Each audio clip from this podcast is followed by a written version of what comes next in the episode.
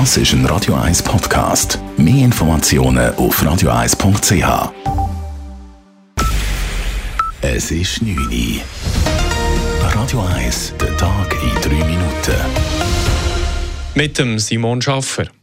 Die Stadt Zürich, die Kitas und die Sozialpartner haben ein Paket für die vorschulische Kinderbetreuung verabschiedet. Ab 2023 sollen Kitas höhere Beiträge für subventionierte Plätze erhalten. Im Gegenzug verpflichtet sich ein Teil der Kitas, dem Personal einen Teuerungsausgleich zu bezahlen. Auch Gespräche über einen Gesamtarbeitsvertrag sollen geführt werden. Zwei Punkte stünden im Fokus des Pakets, erklärt der zuständige Stadtrat Raphael Golta. Das eine ist die Finanzierung von Qualitätsmaßnahmen. Das heißt zusätzliche Mittel, die wirklich dafür sorgen, dass die Kinder besser betreut werden können in der Stadt Zürcher Kitas.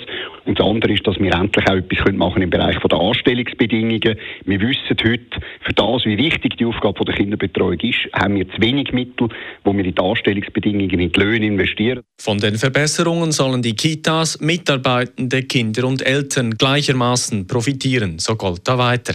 Das Paket würde die Stadt Zürich Zürich jährlich gut 26 Millionen Franken kosten. Im Rahmen der Budgetberatung muss nun insbesondere der Gemeinderat über das Geschäft beraten. Die erste sogenannte Velo-Vorzugsroute in der Stadt Zürich zwischen Altstetten und dem Kreis 4 soll auf Anfang 2023 fertiggestellt werden. Das teilte die Stadt heute mit. Der Stadtrat hat für die Umsetzung Kosten von 1,3 Millionen Franken bewilligt, womit in den kommenden Wochen die zweite Etappe der Bauarbeiten beginnen kann. Auf der neuen Velo-Vorzugsroute haben Velos grundsätzlich Vortritt und die 40 cm breite Fahrbahn ist grün markiert. Neben der Verbindung Altstetten-Kreis 4 plant die Stadt auch noch neun weitere solche Routen. Mehrere davon verzögern sich jedoch, weil Einsprachen eingegangen sind. Die Gletscherinitiative ist heute offiziell zurückgezogen worden. Das Parlament hat in der Herbstsession einen indirekten Gegenvorschlag zur Gletscherinitiative verabschiedet.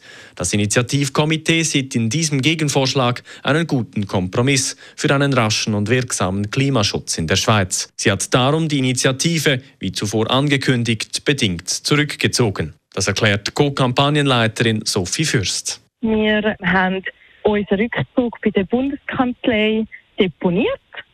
Und es ist ein bedingter Rückzug, das heißt, der Rückzug gilt bis Gesetz in Kraft tritt, der indirekte Gegenvorschlag. Die SVP hatte bereits das Referendum gegen den indirekten Gegenvorschlag angekündigt. Die Befürworter und Befürworterinnen sind jedoch zuversichtlich, dass das Begehren an der Urne eine Mehrheit finden wird. Italien soll wieder Erdgas aus Russland erhalten. Der staatliche russische Gazprom-Konzern kann laut eigenen Angaben wieder Gas über Österreich nach Italien leiten. Das bestätigte auch der italienische Energieversorger Eni. Gazprom hatte Italien am Wochenende den Gashahn zugedreht.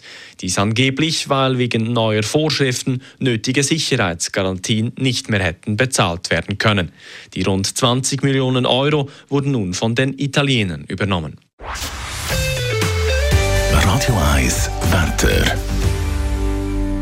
Nach einer klaren Nacht mit Schleierwoche gibt es morgen Morgen zuerst etwa 5 bis 7 Grad. Im Verlauf des Morgens lösen sich ein paar von den Nebelbänken auf und es bleibt bei Schleierwoche und ziemlich sonnigem Wetter bis am Nachmittag. Das bei rund 20 Grad. Richtung Norden und gegen Rhein zu kann es ein bisschen wochiger werden. Am Donnerstagnachmittag zieht der außerdem eine leichte Beise auf. Das war der Tag in 3 Minuten.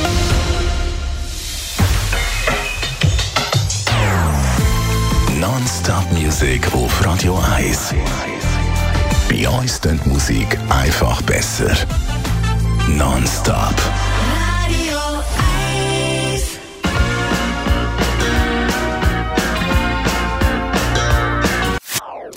Das ist ein Radio 1 Podcast. Mehr Informationen auf radio1.ch.